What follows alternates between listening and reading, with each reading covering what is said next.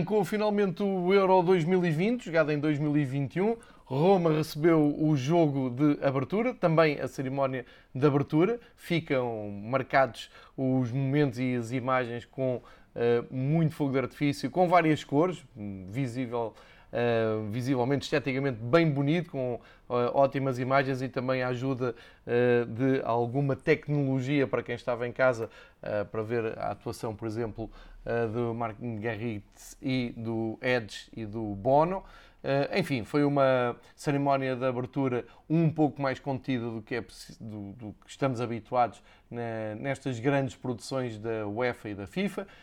Público no estádio, uh, apenas 25% da lotação do Estádio Olímpico de Roma, que voltou a receber mais um grande momento histórico do futebol uh, europeu.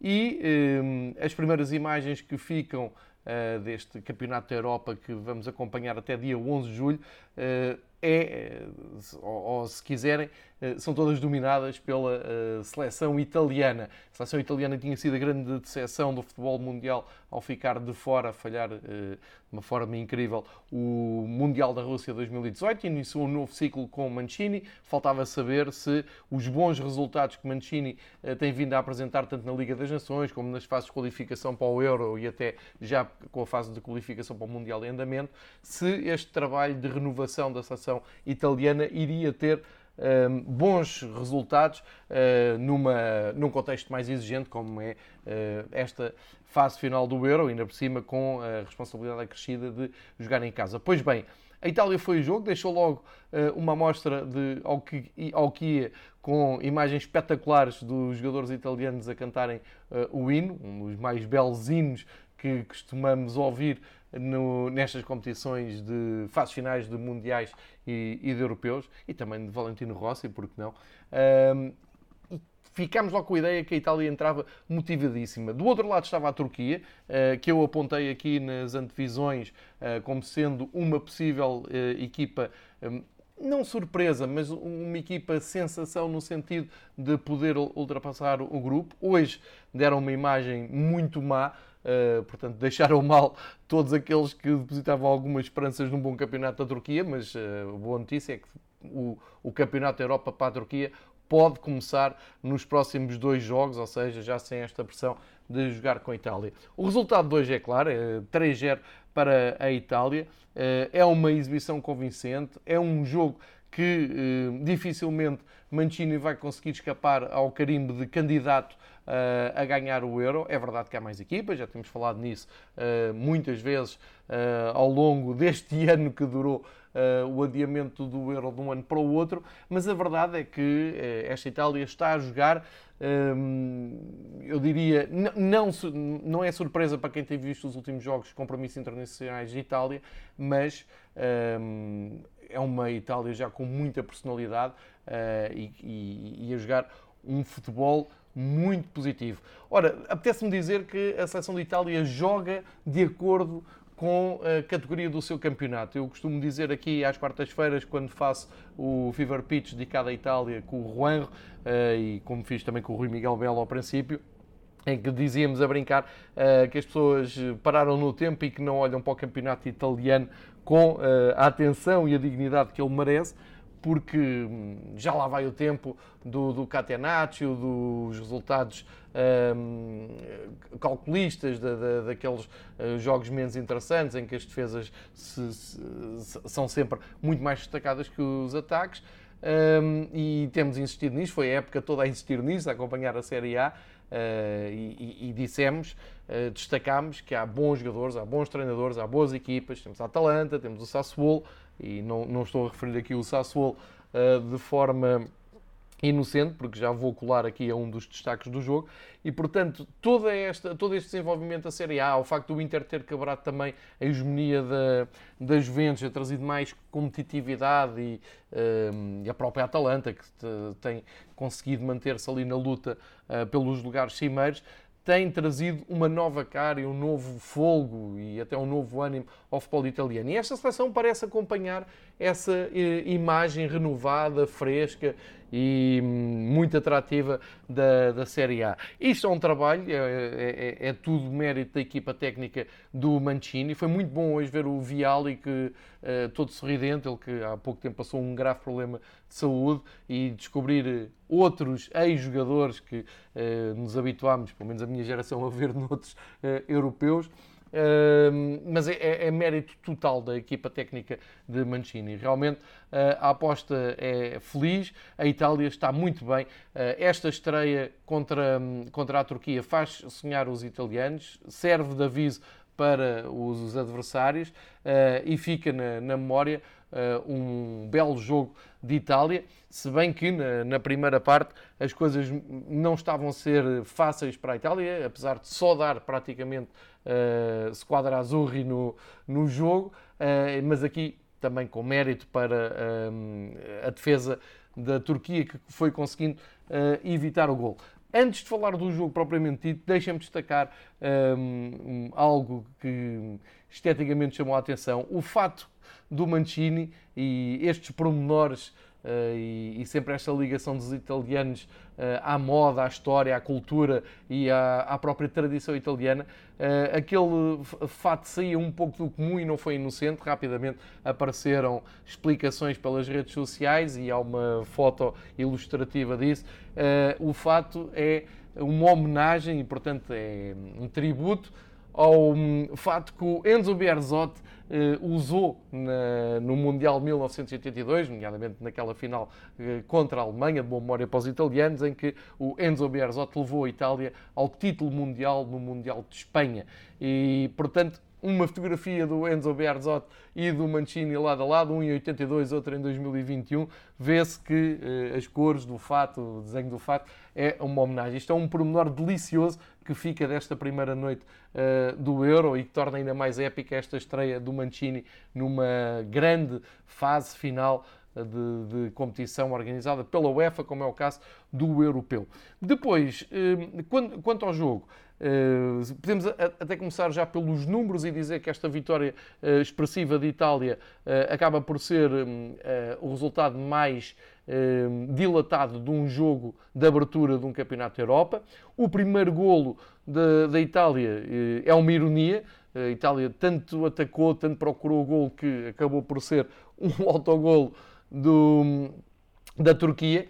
Eh, quando, sei lá, tantas vezes que a Turquia podia, eh, que a Itália eh, podia ter feito o gol, foi acabar por ser o Meri Demiral, o central, que marca. E reparem, quando eu digo que é saudável e é bom estarmos a seguir o europeu descontraídamente, ver o futebol pelo futebol, tem um pouco a ver com isto. Isto se fosse em clubes, se fosse noutro contexto, o Meri Demiral joga na Juventus, marcou um gol em Roma para a Itália. Isto já podia dar uh, conversa para uma semana se fosse noutro contexto. Aqui, um, ehm, enfim, foi só uma infelicidade do defesa central da, da Juventus, que tentou uh, reagir uh, ao cruzamento na altura do Locatelli e acaba por ser infeliz, mete eh, a bola na sua própria baliza. Aos 53 minutos eh, foi o nó que se desatou do jogo, porque até aqui só tinha dado Itália, mas a Turquia tinha um, ehm, conseguido resistir e, e podíamos estar a caminhar para a hora de jogo, na altura em que os turcos podiam até uh, aproveitar a intranquilidade e desespero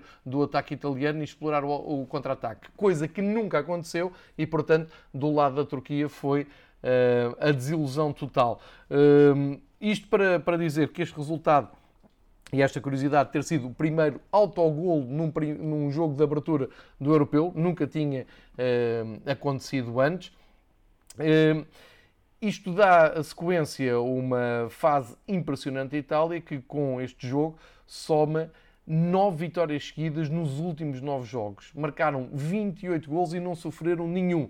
E hoje o Donnarumma foi mais uma vez um, um, atento espectador dentro do relevado, embora tenha feito uma defesa ou outra.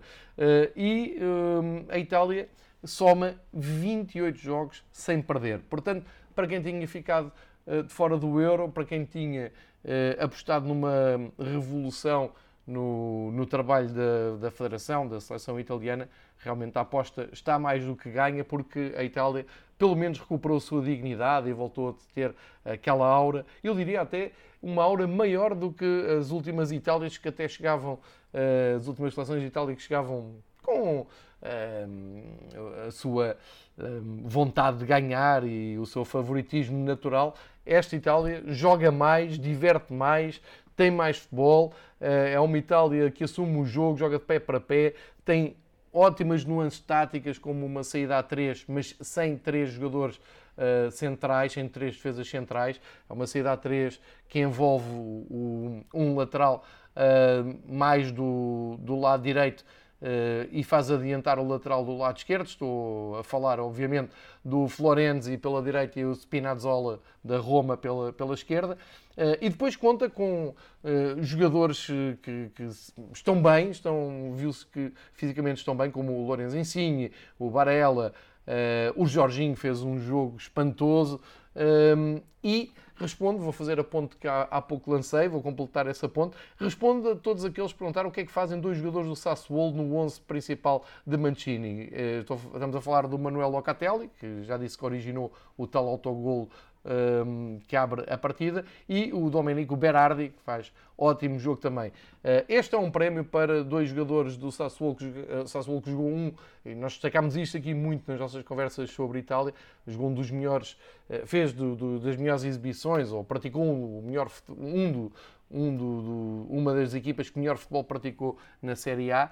Uh, e, portanto, uh, deve estar bem orgulhoso de Zerbi, que agora uh, deixou o Sassuolo e já está a preparar um novo ciclo no Shakhtar Donetsk, e isso responde ao pessoal que estava muito desconfiado. Deixem-me ainda voltar à primeira parte, onde estava 0-0. A Itália queixou-se muito da arbitragem, nomeadamente de um lance em que há um cruzamento da esquerda, penso que até é do Insigne, não tenho a certeza, mas a bola bate na mão de um defesa da Turquia há a questão da voluntaria, mas atenção que o texto de, da regra foi revisto e já está uh, atualizado para o Euro e é uma questão interpretativa. Se o árbitro não achar que uh, houve intenção de jogar a bola, se foi uh, um, um, movimento normal, natural do corpo, não há lugar para grande penalidade. Por isso é que não foi marcado o penalti. Claro que isto vai levantar muitas questões e, acima de tudo, é preciso ver se este critério se mantém em outros jogos, porque as comparações vão naturalmente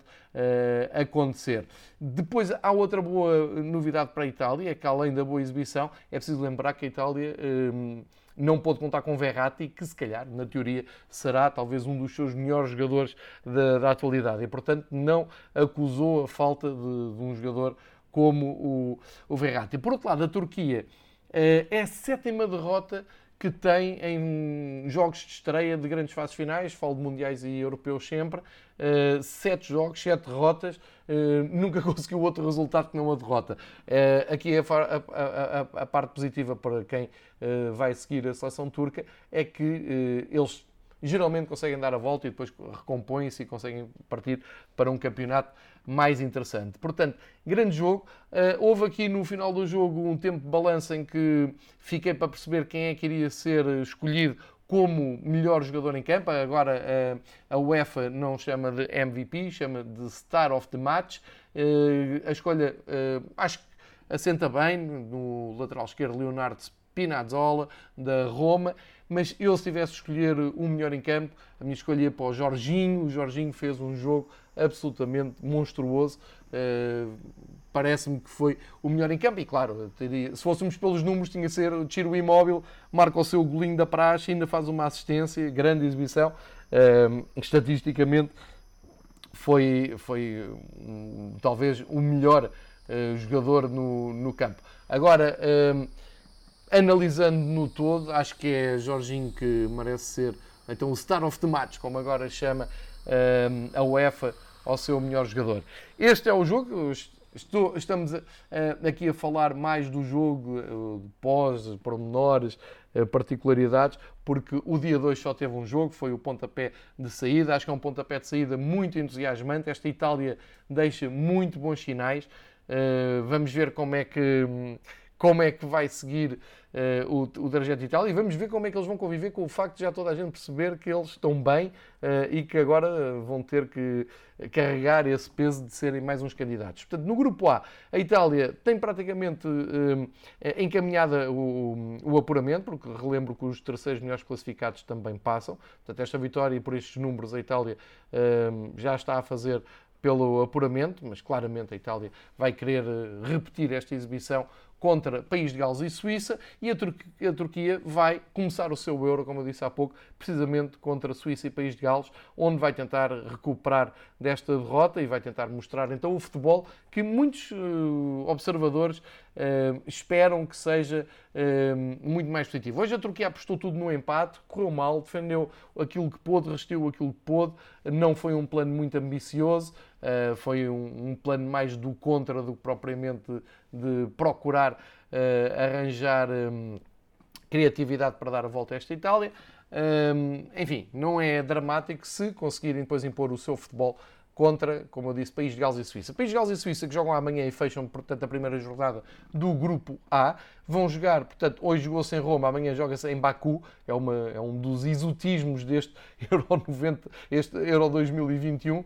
O jogo de Gales e da Suíça será o primeiro jogo do, do dia.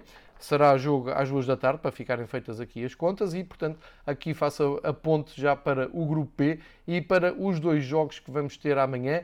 Um em São Petersburgo, um, o primeiro jogo do, do grupo B, está marcado um, para as duas da tarde. Penso que estou a dizer bem, deixem-me só aqui consultar o, o calendário para para dizer isto tudo certinho. Um, ehm, Gales e Suíça às 2 da tarde, Dinamarca, Finlândia às 5 e Bélgica, Rússia uh, às 8. Portanto, recapitulando, uh, a partir das 2 da tarde fecha o grupo A com as últimas duas equipas, País de Gales que acabou em, em terceiro, ou nas meias finais, se quiserem, o, o último Euro, um, ehm, e a Suíça, que costuma estar presente nestas fases finais, e depois abre então o grupo P por volta de, mesmo às 5 da tarde, com esse Dinamarca-Finlândia. Atenção que a Dinamarca joga uh, em casa, joga em Copenhaga e, portanto, um, tem passado assim um, um pouco despercebido, mas a, a, Dinamarca reúne também algum favoritismo para passar este grupo. E, na por cima, joga contra um estreante, a Finlândia. Grande um, expectativa para ver como é que a Finlândia se estreia numa fase final do Europeu. E depois, à noite, o Bélgica-Rússia, que já é um jogo de cartaz, destes primeiros quatro, claramente o mais uh, interessante, o que gera mais expectativas. Estamos a falar da Bélgica, primeira classificada do ranking da FIFA, Rússia, uh, a equipa que recebeu o último Mundial e que teve uma participação muito digna nesse Mundial que organizou, e portanto aqui a ver como é que as duas equipas se comportam, sendo que a Bélgica é uma das candidatas também a seguir em frente. O jogo da Bélgica e da Rússia, faltava dizer isto, é São Petersburgo e, portanto, também aqui vantagem para a Rússia. Fica fechado então o dia 1, muito, muita expectativa para ver como é que decorre o dia 2, o primeiro dia do Euro, num sábado, com três jogos a partir de amanhã, será sempre assim, durante três semanas, temos vários jogos, três jogos por dia. Na última semana teremos quatro, com os jogos a acontecerem praticamente ao mesmo tempo. Mas para já fiquem com esta ideia.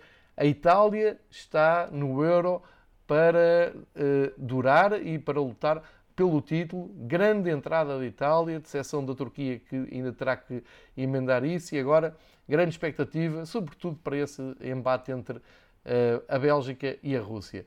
O Fever Pitch no quarto de Euro volta amanhã para o rescaldo do dia 2 do Euro. Até lá, esqueçam, vejam os jogos, divirtam-se e aproveitem o Euro.